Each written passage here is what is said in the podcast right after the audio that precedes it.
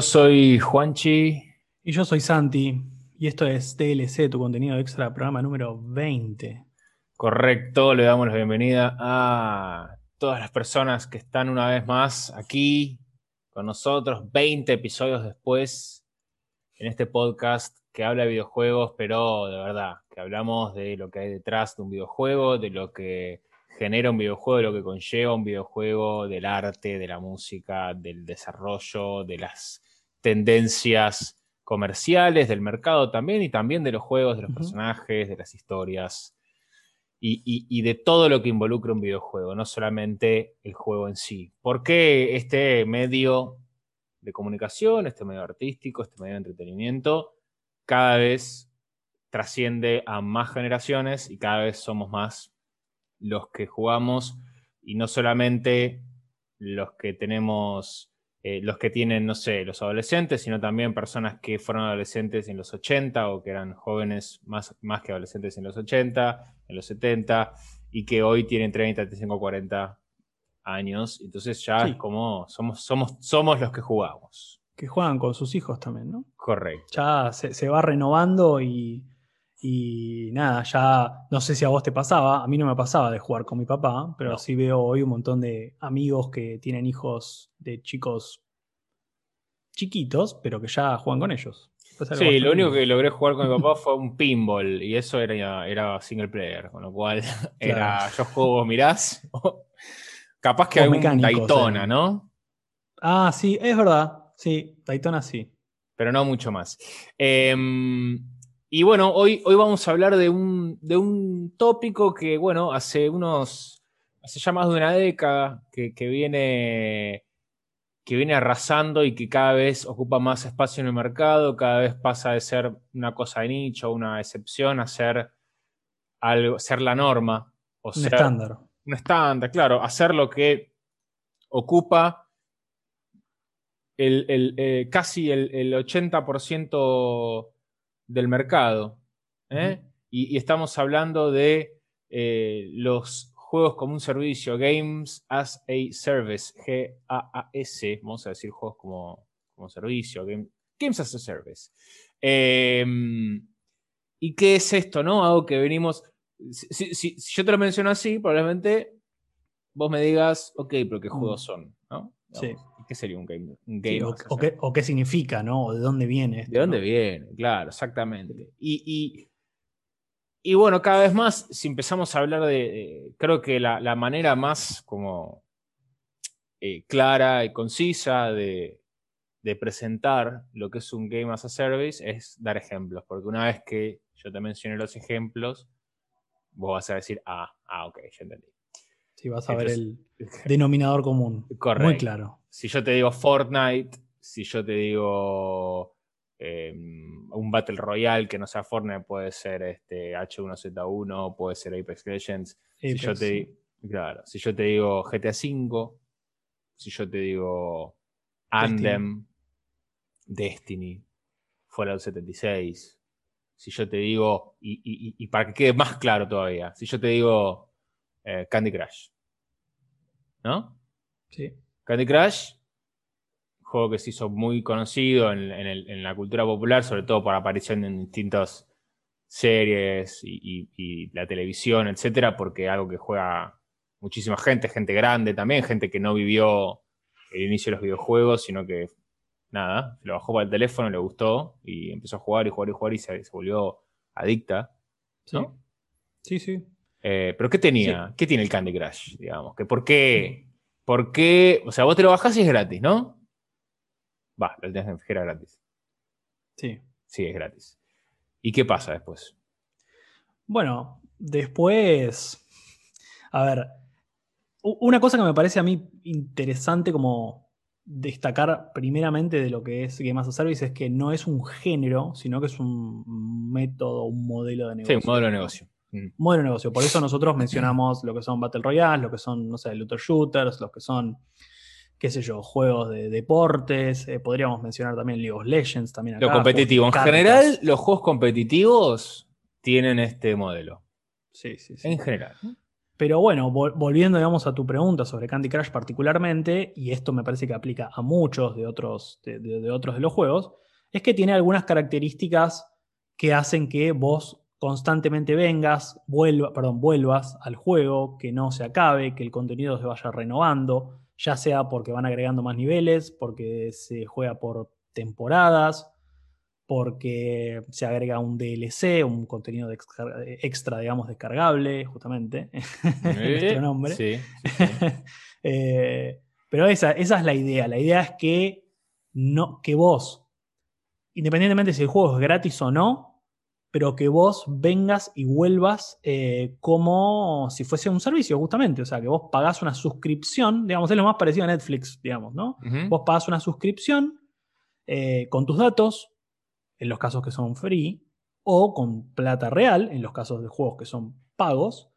Eh, pero, digamos, tenés una. Un, pagás por algo, pagás por una membresía, una suscripción, y vos volvés y el juego está constantemente 24-7, 365 días, o sea, disponible para que vos juegues. No termina, o sea, no es un juego conclusivo en sí mismo. Eh, y generalmente tiene bastantes, si no, o sea, diría que el 99,9% de los casos, porque quizás hay alguno dando vueltas que no es así, pero ahora casi todos tienen que ver con, la idea del multiplayer, o sea, con la idea de jugar con otros, jugar con amigos, cooperativo, competitivo, competitivo contra el ambiente, competitivo contra otros jugadores, no importa, pero siempre hay alguna característica del multiplayer también ahí involucrado. Sí, en el caso de los juegos gratuitos, se trata de juegos que son, no, no, cuestan dinero descargarlo, ya sea en tu celular, consola o computadora, y jugarlo.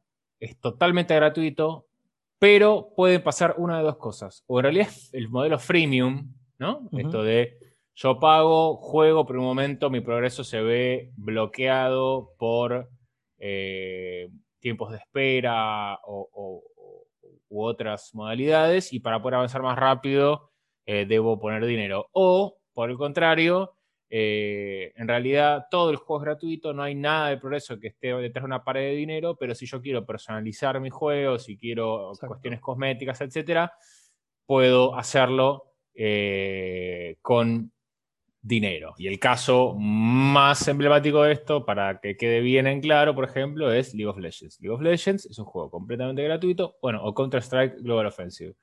Juegos completamente gratuitos en donde el progreso del juego o lo que uno es capaz de hacer en el juego no cambia por dinero, sino es pura habilidad. Y después, si uno quiere personalizar eh, con, skins o con modificadores de algún otro tipo, eh, no puede comprar eh, cajas randomizadas de, cosméticos, las famosas loot boxes, y tener una chance de sacar ítems de distinta rareza. Em, ahora, digamos, ¿por qué esto es, eh, ¿por esto es un debate? ¿no? Porque los Games as a Service no es lo mismo que un Game as a Product, que un juego como un producto. Un juego como un producto es un juego que vos compras una vez, lo jugás y es tuyo y se acabó y, tiene, empieza y termina, ¿no? Eh, sé yo, no sé, Horizon Zero Dawn, cualquier juego que se te ocurra, God of War, eh, cualquier cosa, el Resident Evil eh, Village, cualquier cosa. Em, lo compras, lo jugás, se termina, capaz que tiene algún tipo de rejugabilidad con un New Game más o algo de dificultad o lo que fuera, pero listo, es, en general tiene una historia, y uno lo disfruta por ese lado. A los juegos como un servicio no lo disfruta no por la historia, sino que en general, como son competitivos, tienen otro tipo de atractivo. Em, sí, a mí, me, a, mí para ponerlo en, una, esto es, una opinión nada más, ¿no? Pero para ponerlo en una palabra simple, quizás para, para alguna de, las personas de nuestra audiencia que quizás alguna vez escuchó a sus abuelos hablar de lo que eran las sociedades de fomento, ¿no? O si tiene abuelos que de golpe, bueno, ahora no por la pandemia, pero que se juntaban a jugar a las cartas en algún lugar para charlar de la vida. O sea, en realidad jugar a las cartas era más una excusa para verse y charlar de la vida y pasar la tarde en algún lugar.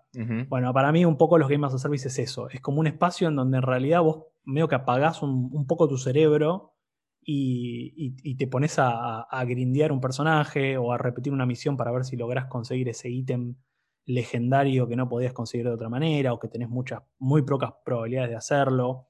Y generalmente si lo haces con amigos, bueno, generalmente es eso, es una excusa para juntarse virtualmente ¿no? en, el, reino digital para poder eh, pasar un rato.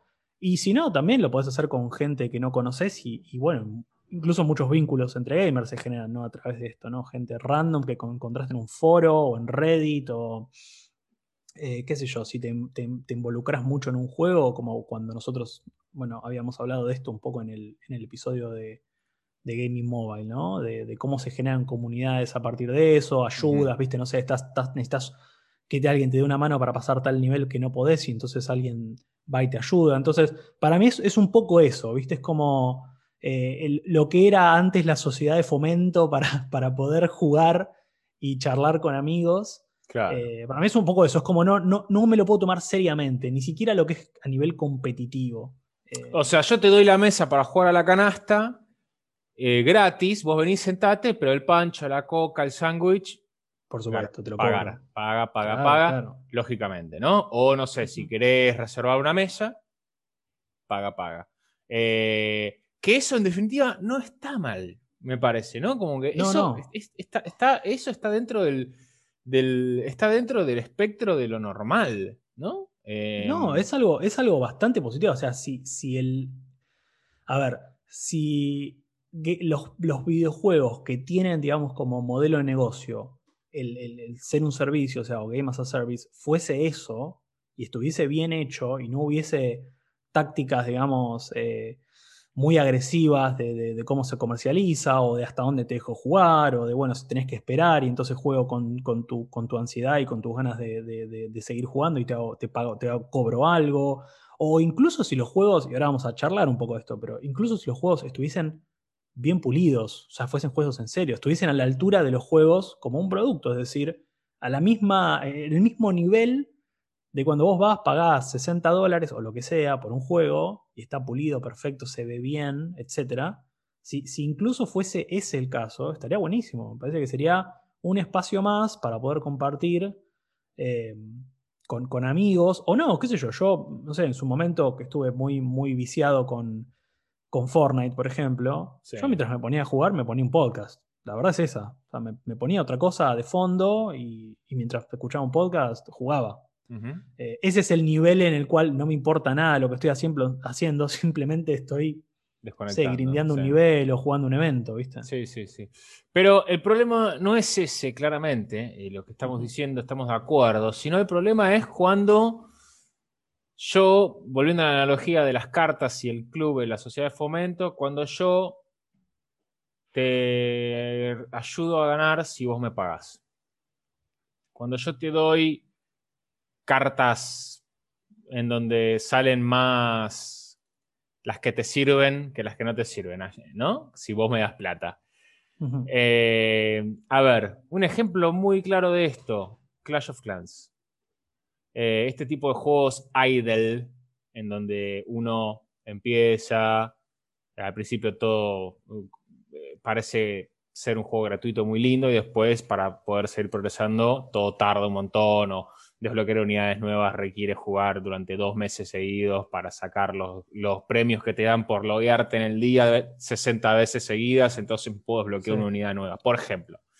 Pero si yo pongo 10 dólares, me dan la, moneda eh, premium, digamos, del, del, juego, gemas en general, ¿viste? Las gemas. Sí, gemas, diamantes. Y hago todo más rápido. Entonces, en, Clash of Clans, por ejemplo, me acuerdo, Jorge Yao, que fue un, fue un tipo que, la rompía, era el, el uno del Clash of Clans, había gastado 3 mil dólares. Sí, claro. Em, bueno, por eso, por eso muchas veces, de hecho en el, episodio ese de gaming que, lo pueden ir a escuchar a, arroba escucha.dlc en Instagram y en, y en, nuestro Spotify, hablamos muchas veces de qué pasa con esas cuentas después, ¿no? Y de que esas cuentas se terminan generalmente vendiendo Eh, vos podés vender esa cuenta, le podés vender las credenciales a otra persona para que siga en el juego. Sí, sí, hay mucho dinero que se mete ahí. Y, bueno, una de las, de las mecánicas, y vos ahí recién lo mencionaste, ¿no? Una de las mecánicas, por ejemplo, para esto, para todo el tiempo traerte y que todo el tiempo te logues, justamente tiene que ver con esto, con el tema de los tiempos de espera o el tema de las, em, como los regalos que te hace el juego cada vez que vos ingresás todos los días, ¿no? Vos ingresás cada 24 horas, se resetea un reloj en el cual ese día te dan tal moneda, tal ítem, etc. Bueno, pero vos sabés que estaba pensando en otro caso en donde está mejor escondido. Y es el caso de Warframe. Es un juego que yo le metí muchas horas a este juego, al Warframe. Es un juego gratuito que está muy bueno igual. Eh, es un. Es de los buenos ejemplos, me parece. Eh, sí, es de los buenos ejemplos. Es un looter shooter cooperativo. Eh, pero para poder conseguir la moneda premium o ítems más complicados, más raros, o desbloquear más, más este, personajes, en vez de tener que esperar, por ejemplo, también hay que esperar. También hay que esperar, pero o sea, a veces estás tenés que juntar determinados como prototipos para poder desbloquear un arma nueva y después para que ese arma esté desbloqueada tenés que esperar tres días, por ejemplo.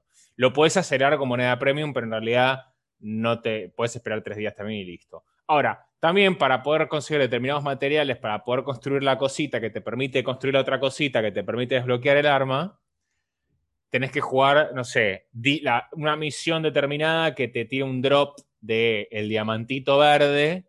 Sí 25 veces hasta que tenés 25 diamantitos verdes y podés craftear la cosita para la otra.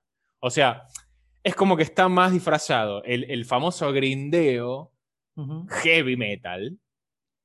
Eh, disfrazado porque en realidad todo es gratuito, puedes jugar todo lo que quieras, nadie te pone una traba, nadie nada, pero, y es cooperativo entonces, eh, eh, aparte, pero en realidad, eh, si vos pones plata, es todo mucho más fácil. Entonces, de alguna manera, el Warframe es un pay to win. Clash of Clans es un pay to win. Y son games as a service eh, no tan predatorios, eh, quizás como, no sé, Anthem o quizás también como Battlefront, Star Wars Battlefront 2, ¿no? Esos casos fueron emblemáticos. ¿Pero por qué? Sí, sí. ¿Por qué fueron tan emblemáticos? Anden particularmente porque. De EA, este de los mechas voladores, que era como una especie de Destiny con mechas. EA, eh, digamos, distribuidor y BioWare, eh, digamos, tras, tras el código. Nada, eh, a ver, fue, fue creo que uno de, de, los últimos casos así muy emblemáticos porque se lo vendió como un juego que tenía seis años de desarrollo, que se las recontra traía, que realmente iba a ser el título que iba a cambiar los Game as a Service y, los looter shooters. Y la 60 realidad dólares, 60 dólares para comprarlo. Claro, 60 dólares. Y la realidad es que tuvo todos los mismos problemas que tuvieron los demás. A ver, ya desde el día cero eh, empezó a traer problemas, me acuerdo, em, problemas serios al, software de PlayStation particularmente, que hacía que mm, eh, muchas se apagaran directamente, se apagaran, eh, o cuando las prendían no prendían bien, o sea, se metió con el firmware de específicamente la PlayStation, lo cual es grave, básicamente te habla de poco testeo, ¿no? Eh, pero bueno, tuvieron que sacar un parche rapidísimo. Mucha gente obviamente pidió, la, pidió devolver el, que les devuelvan el dinero. Bueno, obviamente EA tiene la espalda para poder hacer esto. O sea, estamos hablando de empresas grandes que tienen la espalda para darse el lujo de hacer estas cosas de que salgan mal. Porque, por ejemplo, Andem en febrero de este año ya BioWare dijo que no va, o sea, estaban desarrollando Andem Next, que iba a ser como la próxima temporada. buena, Claro, exactamente. Andem, recordemos, hace dos años se lanzó en 2018. Sí, sí, desastre total Andem. Y, bueno, en febrero de este año anunciaron que por la poca cantidad de jugadores que hay, obviamente, eh, no va a haber más. continuar el servicio, no, no rinde, no rinde por plata, digamos. ¿Por qué voy a estar poniendo gente para soportar este juego si no hay nadie jugando? Y aparte nadie comprando las, las, cajas, eh, las loot boxes. Claro, pero el tema, el tema ahí es obviamente lo que decimos siempre. O sea, el juego se lanzó, no hay, digamos, con toda la la, competencia y toda la oferta que hay. La realidad es que, bueno, tenés muchas oportunidades para que el juego sea bueno de entrada. Si tu primera, si tu primera presentación a los jugadores es con un juego poco terminado, aburrido, repetitivo, digamos, BioWare se, digamos, se destaca por, por tener una historia bastante interesante, la historia malísima, todo lo que, todo lo que te habían mostrado en los streams em, previo al lanzamiento del juego, después cuando está el juego lo tenés en la mano, no ves nada de todo eso. El juego parece que es bueno, un poco lo que le pasó a Cyberpunk 2077, salvando las distancias, ¿no? Sí, eh, pero no es un Game as a Service. No, por eso, por eso, salvando las distancias de eso, digo, la, para que se den una idea, quienes no recuerden lo que pasó con Anden, fue algo parecido a lo que pasó con Cyberpunk, Cyberpunk 2077. Sí, o Fallout venía vendiendo. Bueno, peor, claro. Sí, sí, sí. Fallout 76 el peor por escándalo de, todos los juegos de, Bethesda y de, la saga Fallout. Vemos franquicias que han tenido, han sabido tener franquicias y estudios en el caso de eh, BioWare eh, con, con, Mass Effect. Digamos, eh, franquicias que han sabido tener una masa crítica, digamos, de jugadores y de fans muy dedicados y que terminan tirando todo por la borda para subirse a este mercado que ya en 2018 ocupaba el 80% de lo que era el, las ventas de, los, de, los, juegos digitales. Juegos digitales, por supuesto, ya es la norma, ya casi nadie compra juegos físicos, ¿no? El 80% de toda la gente que compraba juegos digitales ya en 2018 eran todos juegos free to play. Entonces, imagínate lo que está ocupando el mercado, esta, esta modalidad. GTA V hace cuánto salió, perdón. 2013 creo. Ok, ¿qué hace la gente en GTA V? Bueno, GTA V... MMORPG directamente. Claro, lo que pasa es que GTA V tiene obviamente una versión que es single player, la historia normal, digamos. Y después lo que está es GTA Online. Y sí, obviamente en GTA Online, digamos, eh, eh, sí, es como un MMORPG pero bueno, lo que tiene eh, interesante es que obviamente se, actualiza de contenido con eventos y, cosas nuevas, pero también, digamos, lo que tiene es que em, Rockstar, digamos, siempre fue muy abierto con el tema de los mods y qué sé yo, entonces la realidad es que hay, si vos te metes en, o sea, lo que es em, GTA V Online para, para PC, es eso, hay una enorme categoría de mods y de cosas para hacer que hacen que increíblemente el juego casi siete años después, todavía siga súper vigente y generando muchísima plata, muchísima plata. GTA V de los juegos, creo que históricamente es el que más plata salió a hacerse. Y obviamente ya, tipo, es. Obviamente recuperó todo. O sea, es un juego que le fue increíblemente bien. Y digo, está a las claras, porque todavía ni siquiera se habla de un GTA VI. O, hace poquito hubo como algunos rumores GTA VI que capaz volvía a San Andreas, si no me equivoco. Bla, bla, bla. Viste una cosa por el estilo, pero son todos rumores.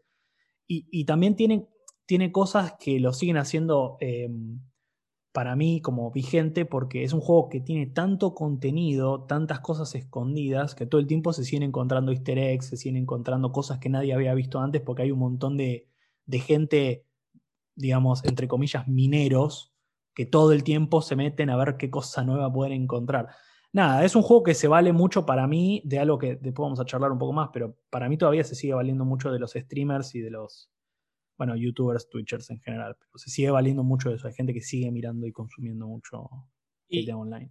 Te tiro otro dato hablando de GTA Online, que lo que más, eh, digamos, que es el ejemplo de un juego que es un servicio, que vos, que es esto de, en vez de un título que empieza y termina en 60 dólares, es un, es un Agora en donde yo voy y, quiero, y tengo un flujo constante de contenido nuevo cada X cantidad de tiempo que me va renovando el interés. Bueno, eh, entre 2010 y 2017, según eh, información de Capcom, DSA y Statista, eh, el mercado de DLCs, chivo, de downloadable content, digamos, no este podcast, subió un 121% con más y más jugadores poniendo dinero en juegos, en microtransacciones. Eh, según el reporte, más alrededor del 50% de los jugadores había ya, había ya puesto plata en microtransacciones. Entonces, cada vez las compañías ven más ahí un modelo de negocio eh, que para las grandes compañías que lo que buscan es tener un incremento sostenido de valor y de, y retorno de inversión en, sostenido en el tiempo, es la que va. El jugador va a poner plata en esto, voy a yo hacer esto. Entonces los independientes se dedican a hacer juegos de calidad buenos en serio, en donde la idea no es exprimirte. Y, los, y las empresas grandes se dedican a hacer Star Wars Battlefront 2, que cuando salió era un desastre, porque aparte era pay to win también, y ahora parece que está bueno. Pero ya es tarde. Porque si yo te digo Battlefront 2, vos me decís, ah, ese que es malísimo, que, que, tipo está lleno de microtransacciones, y yo no lo quiero jugar. Sí. Sí, no, y aparte, recordemos un poco que todos estos juegos que estamos mencionando, eh, particularmente, bueno, Battlefront, eh, Fortnite, em, Andem también, eh, Destiny, Fallout creo que no, porque tiene como un approach más, más single player en ese sentido, pero todos estos juegos que estamos mencionando, su habilidad de que sean fáciles y rápidos para jugar dependen de la cantidad de la base de jugadores activos, ¿no?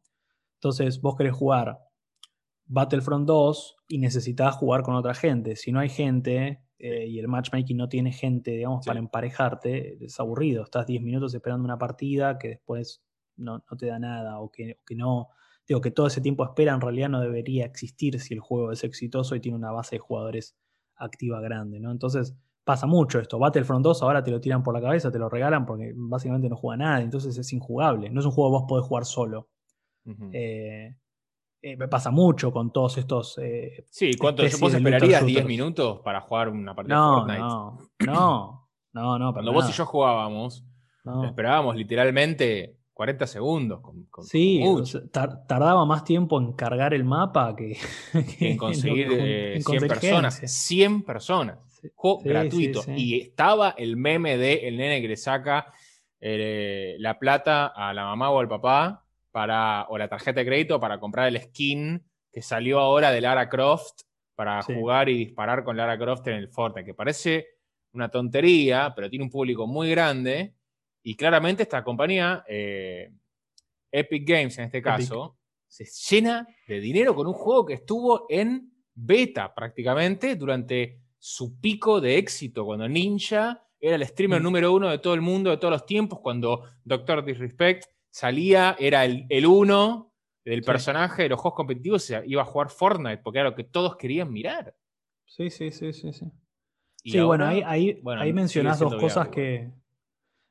Perdón, ahí mencionás dos cosas que para mí son clave. Eh, porque digo, si bien estamos acá tratando como de, analizar un poco el modelo, eh, hay, gente, hay, gente que, es eh, completamente que, no le prestan mucha atención al tema de los skins y al tema de. ¿Viste? Hay gente que juega Fortnite, no lo paga y lo juega y ya, y se divierte un rato y listo. Bueno, vos y eh, yo jugábamos así y cuando pegábamos una skin que estaba buena, era uy, qué bueno, la skin nueva, pero. Sí, sí, sí, sí.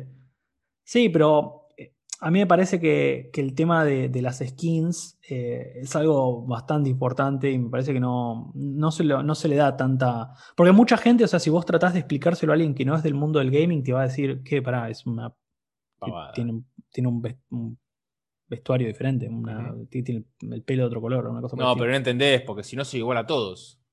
Claro, hay, algo, digamos, de la personalización del avatar del gamer en el, en el juego que es muy importante.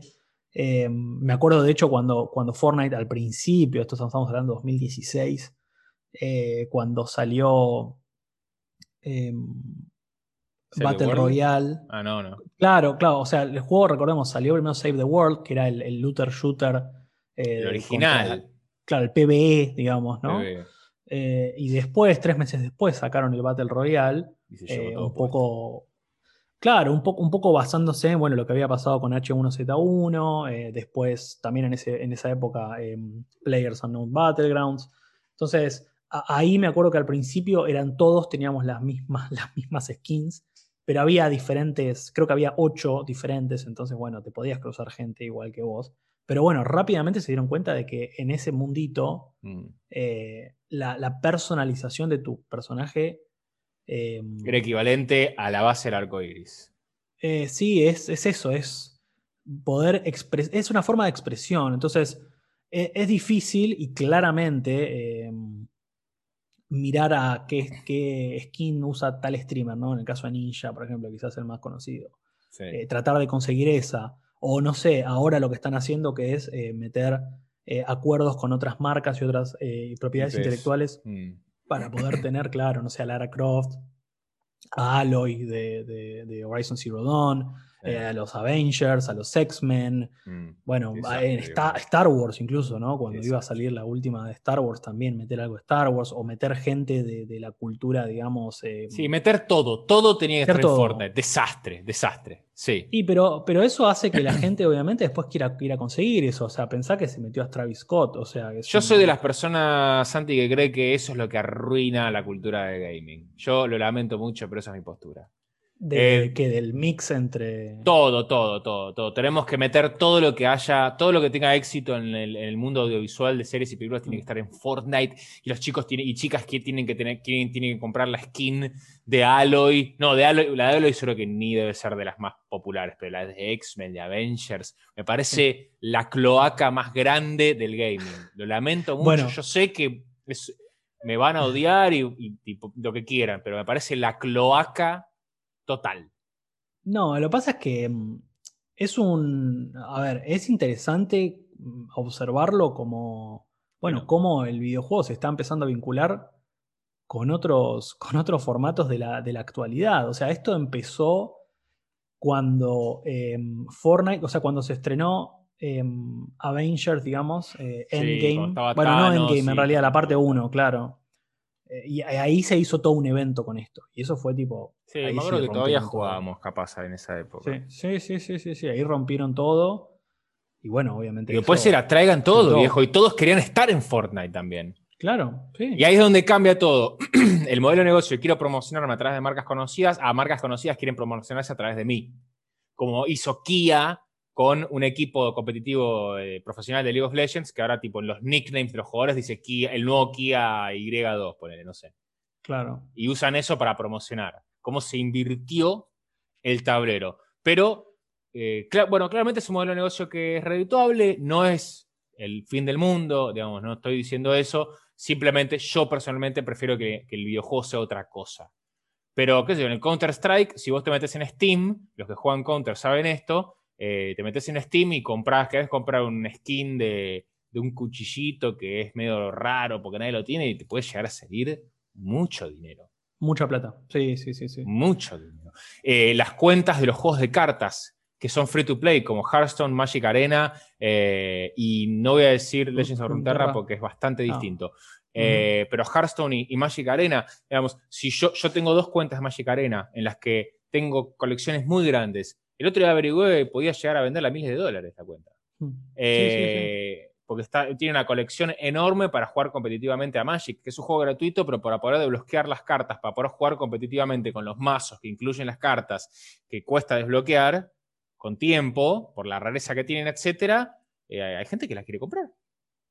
Eh, y así se genera todo un negocio de segunda mano, digamos, en donde te metes a G2A, por ejemplo, te metes a cualquier, o un sitio de, no sé, eBay, Amazon, hasta Mercado Libre, seguramente allá también, eh, y compras cuentas de gente, cuentas usadas con skins, cuentas de League of Legends con skins viejas, puede salir. Bueno. Sí, ¿cuánto? No, no, no, ni, quiero imaginar. bueno, para mí ese es un punto también, lo que acabas de decir, ¿no? De como estos juegos en general, digo, se mantienen en base a, eventos o a temporadas, jugar un poco con ese skin en particular que pudiste conseguir en tal evento y después nunca más, o sea, dar la exclusividad a la gente que viene jugando hace mucho, eso pasa un montón. Eh, por ejemplo, eh, no sé, skins de la primera temporada de Fortnite, que, era la primera de todas y que ahora son, tienen, digamos, estado de míticos porque no los podés conseguir de otra manera ya, porque ya está, pasó eso. Eh, hacen que, obviamente, digo, si Epic necesita un poquito más de oro, lo que hacen es, bueno, te saco por tiempo limitado, viste, no sé, dos horas, te saco esa skin específica y te la vendo a, no sé, si, si, esa skin en su momento valía, no sé qué yo, 100 diamantes, que podía llegar a ser, no sé, 5 dólares, ahora te la vendo a 500 diamantes. ¿no? Mm. Y se juega mucho con eso.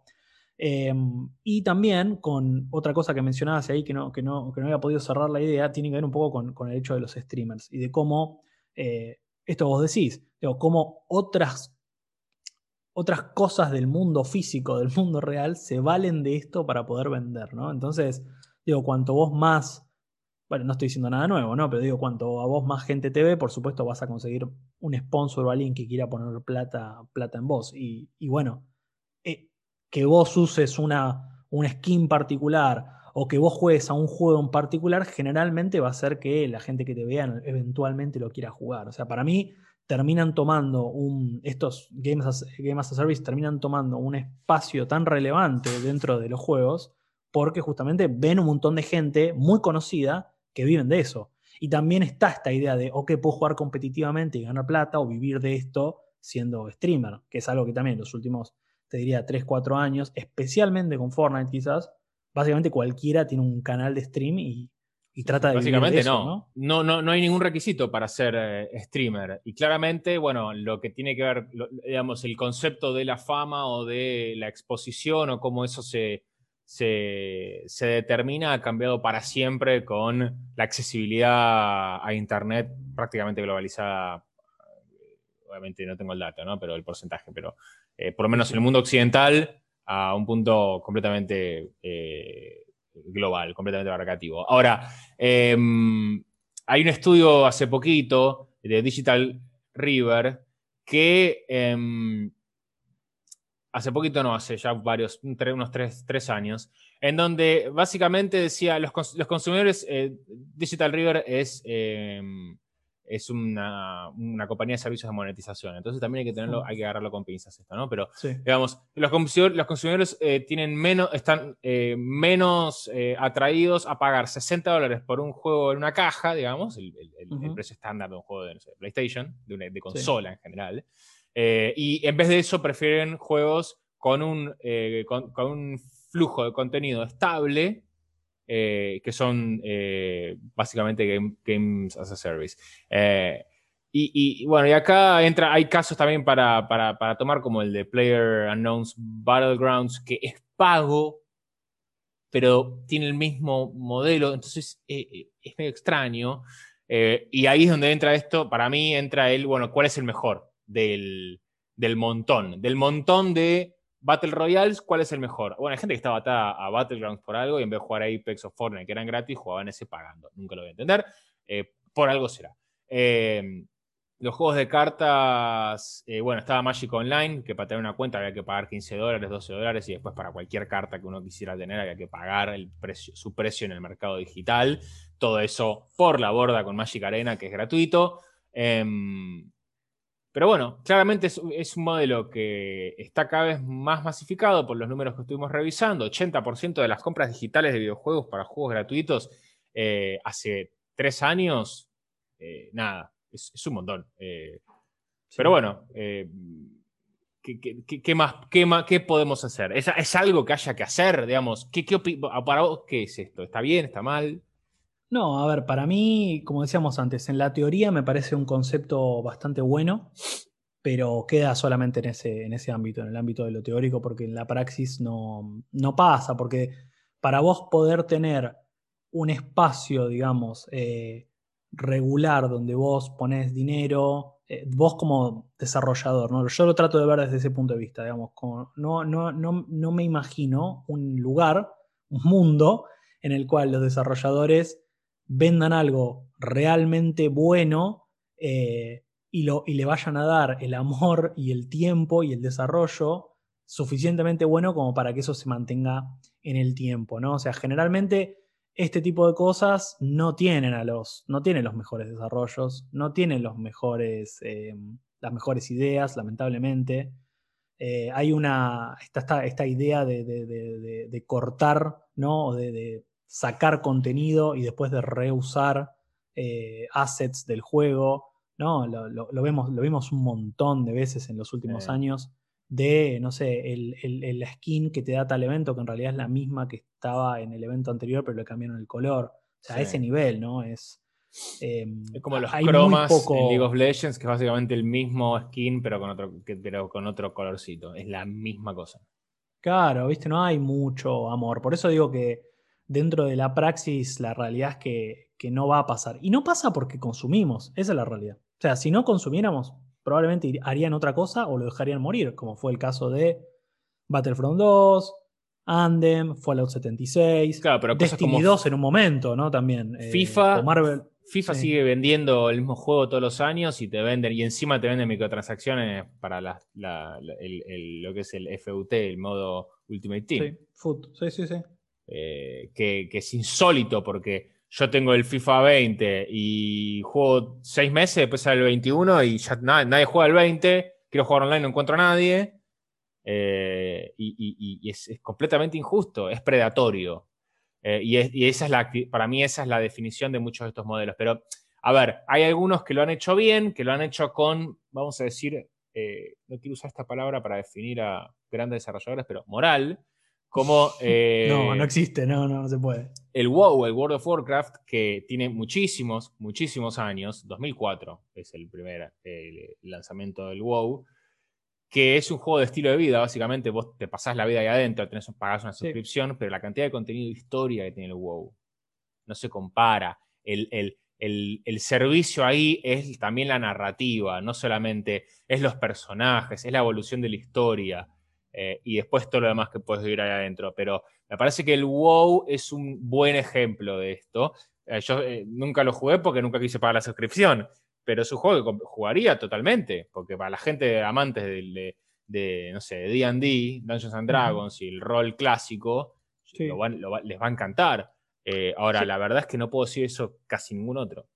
Bueno, y de hecho pensá también, digo, eh, eh, es para un, es para una generación de gamer muy particular jugar al WoW, porque al día de hoy no es un juego que tenga un montón de marketing No. y se sigue jugando un montón. O sea, ahí te das Sí. cuenta de la base de usuarios fieles que tiene y de muy probablemente ya vínculos que se han armado entre jugadores de mucha parte del mundo que siguen jugando, ¿no? Entonces eso, digo, sí, es un caso de éxito, si se quiere, de esta, de esta modalidad, ¿no? Sí. Em, Pero los primeros No, no, no. no fue- pero ese no fue el primer, digamos. El Team Fortress 2 lo hizo antes, eh, las Sí. microtransacciones. Eh, también eh, ahora había, era un.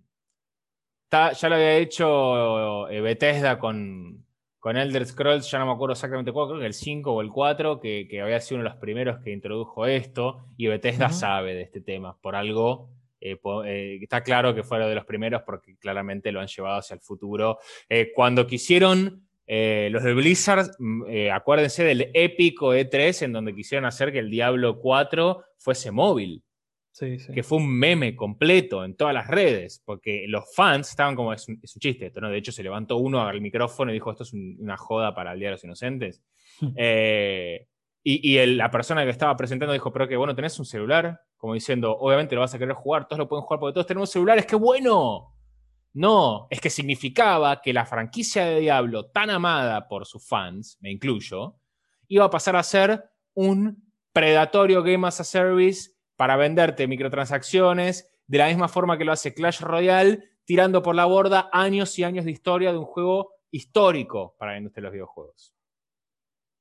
Sí, bueno, pasó lo mismo con otro juego también histórico, Command and Conquer, por Command ejemplo, que también sí, sí. EA lo hizo mobile y Hizo mierda, ¿no? Mobile? lo destruyó, destruyó Sí, la. IP. Sí, sí, sí. Ya, viste, lo- lo- pasa a ser un chiste eh, la, la IP. Entonces hay que tener mucho cuidado.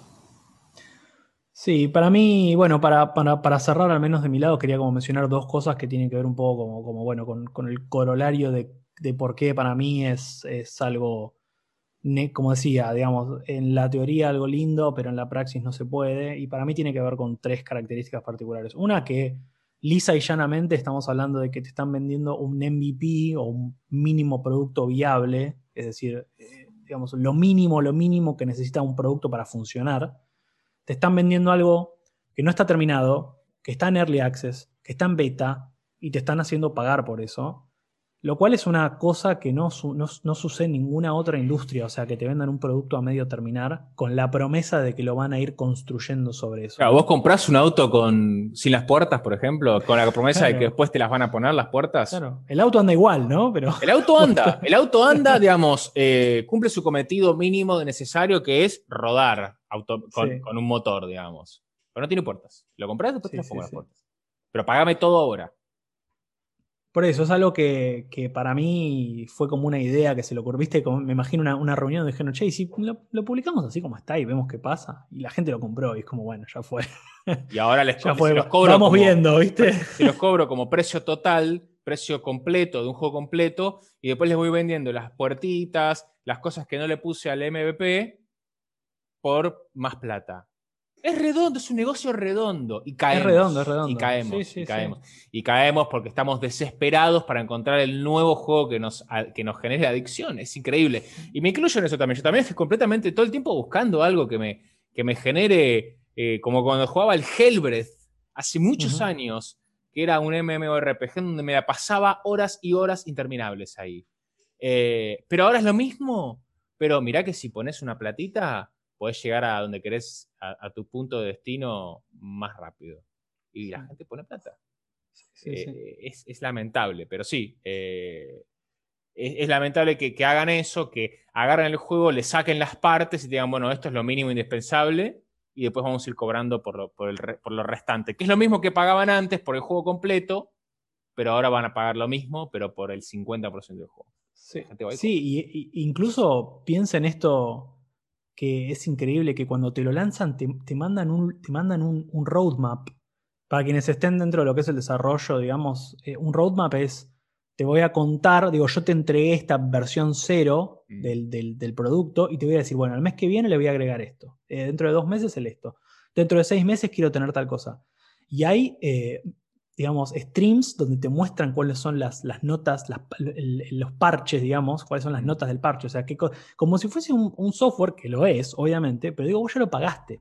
Hmm. Entonces no es que vos estás pagando contenido extra, sino que estás pagando el contenido que te tendrían que haber dado, pero te están diciendo te lo vamos a dar a lo largo de un año. Es así. Y, si, eh, si me lo vas a dar gratis y vos lo que me estás diciendo es que vas a seguir construyendo, generando contenido para esto, fantástico. Ahora, si está claro que vos eso me lo querés vender después y sacar más plata, está mal. Claro, pero el punto es que te lo van a. Ponele que te lo den gratis. El punto es, pará, y si yo empiezo a jugar y el juego no me gustó, o si yo empiezo a ver que me está, que en realidad es repetitivo y que no tengo, no tengo ganas de esperar seis meses para que el juego ahí se ponga bueno. ¿Viste? Como te dicen, che, mirate esta serie, pero dale seis capítulos. Y como, no, no tengo ganas de darle seis capítulos para, que, para que esté bueno, ¿entendés? Claro, claro, claro. Y pasa mucho eso. A Andem le pasó eso. Fue como, bueno, ahora es repetitivo y no hay mucha progresión del personaje. Y, no hay, eh, no sé, los NPC son malísimos y no hay muchas tipo líneas de historia para que vos juegues. Pero dentro de dos meses va a haber. Es como, pero no quiero. Es como que yo te vendo un libro en donde tiene, no sé, tiene 600 páginas y el 80% está vacío. Y yo te digo, ahora el libro es malísimo, la historia es malísima, empieza, no tiene sentido, llega, llegas al final y no sabes cómo llegaste porque todo lo del medio no estaba, pero yo te las voy a ir dando las páginas. Yo te prometo que van a estar. Pero entonces vendeme el monstruo completo. Sí, bueno, por eso. Es que bueno, esto es, eso, es, es, un modo de negocio de hacer plata de esta forma. Y otra de las dos características, y con esto ya cierro yo, pero digo, con estas dos características que tienen que ver con, bueno, lo que decíamos, el MVP, ¿no? O sea, comprar algo que está en desarrollo. En segundo lugar, bueno, las microtransactions, que es algo que ya venimos desarrollando, pero que está presente en todo. Y en último lugar, algo que yo desconocía investigando un poco lo, lo, encontré, que es este concepto de closer o de closing team. Que básicamente es un equipo, digamos, que forma parte del desarrollo de un juego y que cuando el juego está para lanzar, en general lo que hacen es probarlo, mirarlo, no probarlo desde un punto de vista de, de testeo o de garantizar la calidad, no, no es de ese lado, sino que se lo mira, se analiza cuánto contenido tiene y se lo empieza a simplificar. Se le empieza a retirar contenido y se lo lanza lo más pelado posible. Ese es el objetivo de estos equipos que hacen que, bueno, vos te quedes, digamos, con material para lanzar en futuros eventos o en futuras... Ese trabajo no debería existir. ¿no?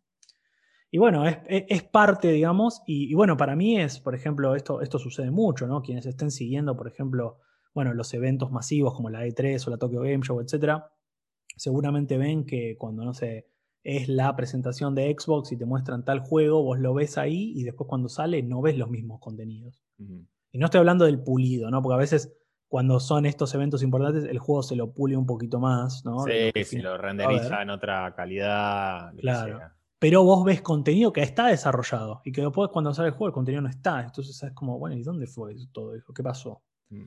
Para mí, bueno, tiene mucho que ver con este, con este concepto que desconocía un poco, ¿no? De, estos equipos que tratan de eso, de simplificar, de sacarle contenido para después reutilizarlo, ¿no? Eh, va, reutilizarlo, no, utilizarlo, pero en, un futuro eh, y no en el lanzamiento, ¿no? Y para mí es esto, o sea, habla mucho de cómo está la industria, habla mucho de que cada vez hay menos estudios que se comprometen mm. mal, bien, independientemente de cómo salga el juego después, ¿no? Pero se comprometen 5 o 6 años a hacer un título, single player, multiplayer, no importa, pero conclusivo, sí, no pulido, con buena calidad, eh, que, viste, es eso, o sea, que te dure 20 horas, hay muy pocos. Em, y antes era el mínimo 30 eh, o 60, estábamos hablando, ahora ya pedimos menos. Claro, e, es, eso, viste. Bueno, y esto obviamente trae otras, em, otras discusiones sobre, bueno, cuál es el, futuro de la industria, ¿no? Y muchas veces nosotros hablamos de esto porque de hecho ya está la discusión en, en el éter, que es, bueno, ¿cuánto tienen que durar los juegos? Porque si yo te quiero seguir cobrando 60 dólares un juego, no puedo desarrollarlo durante 6 años para solamente 10 horas o 20 horas. Entonces, necesito menos tiempo de desarrollo, con lo cual los juegos te los voy a poder seguir vendiendo al, mismo, mismo precio, pero van a durar menos. Entonces, en, lugar de, de, sacarte un juego cada 6 años, te saco dos juegos más cortos cada 3 años. Hay mucha gente que obviamente eso no le gusta porque quiere que los juegos sean lo más largos posibles pero también, y esto es otro tema también que alguna vez vamos a charlar, que tiene que ver con, bueno, cómo es la vida del gamer adulto, cuánto tiempo tiene realmente para jugar, y si los juegos acaso no tienen que empezar a tener eso en cuenta también. Sí, por eso yo siempre hablo de la industria indie de videojuegos, que me parece que si preferís otro tipo de, de modelo, le prestas atención a los indies suelen tener tácticas menos predatorias a la hora de su desarrollo y ventas. Eh, yo creo personalmente que el Game as a Service no es eh, necesariamente algo malo.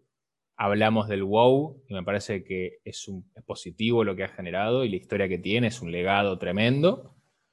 Pero sí creo que juegos como eh, lo que fue Battlefront cuando salió, eh, lo que fue Fallout 76. Bueno, muchos de ellos tuvieron que dar marcha atrás, ¿no? Fallout 76 es lo mismo. Entonces eso habla también de la, de la reacción de la comunidad que, tiene, tiene, patas todavía, tiene motor, tiene energía. Eh, pero no podemos aceptar que nos vendan un juego y después nos quieran vender el contenido que se guardaron. Eh, no podemos permitir que nos vendan progresión por dinero en un juego que compramos. Si el juego es gratuito y me querés vender progresión por dinero, haz lo que quieras. Total, yo no pagué nada para empezar e invertir tiempo de mi vida en eso. Eh, fue gratuito. Ahora, si vos me vas a cobrar 60 dólares, 20, 30 dólares para un juego y después resulta que tengo que poner más plata para seguir jugando o, jugarlo completo o progresar a como corresponde, ahí tenemos un problema. Eh, yo siempre por eso me inclino por la industria independiente, que tiene más corazón, que tiene más moral, que lo hace porque le gusta eh, y que le ponen más energía a lo que a mí me importa, que es la historia, el arte, la música, los personajes, el diálogo, la narrativa y la jugabilidad también, por supuesto, ¿no? Pero bueno, ¿nos quedó algo en el tintero? No, yo creo que no. Yo creo que, no, ¿no? E-, e-, eventualmente igual vamos a tener que hacer una parte 2 de esto porque hay muchos juegos para hablar, ¿no? Y, muchos. Y, hay muchas críticas muy comunes que se hacen. Pero bueno, creo que como un, como un primer pantallazo Total. Me bastante, me parece bien. Si te gustó este episodio, por supuesto, por favor, hacénoslo saber, porque entonces sabemos también por dónde ir. Eh, nos puedes seguir en arroba escucha.dlc en Instagram, eh, esto ha sido una conversación sobre los Games as a Service que nos toca el corazón porque nos toca también el pasado nuestro y nuestras, nuestra niñez, ¿viste? También lo que, nos, apasiona de este género, ¿no? Eh, así que, así que bueno, espero que lo disfrutes. Santi, muchas gracias. Chao a todos, nos vemos.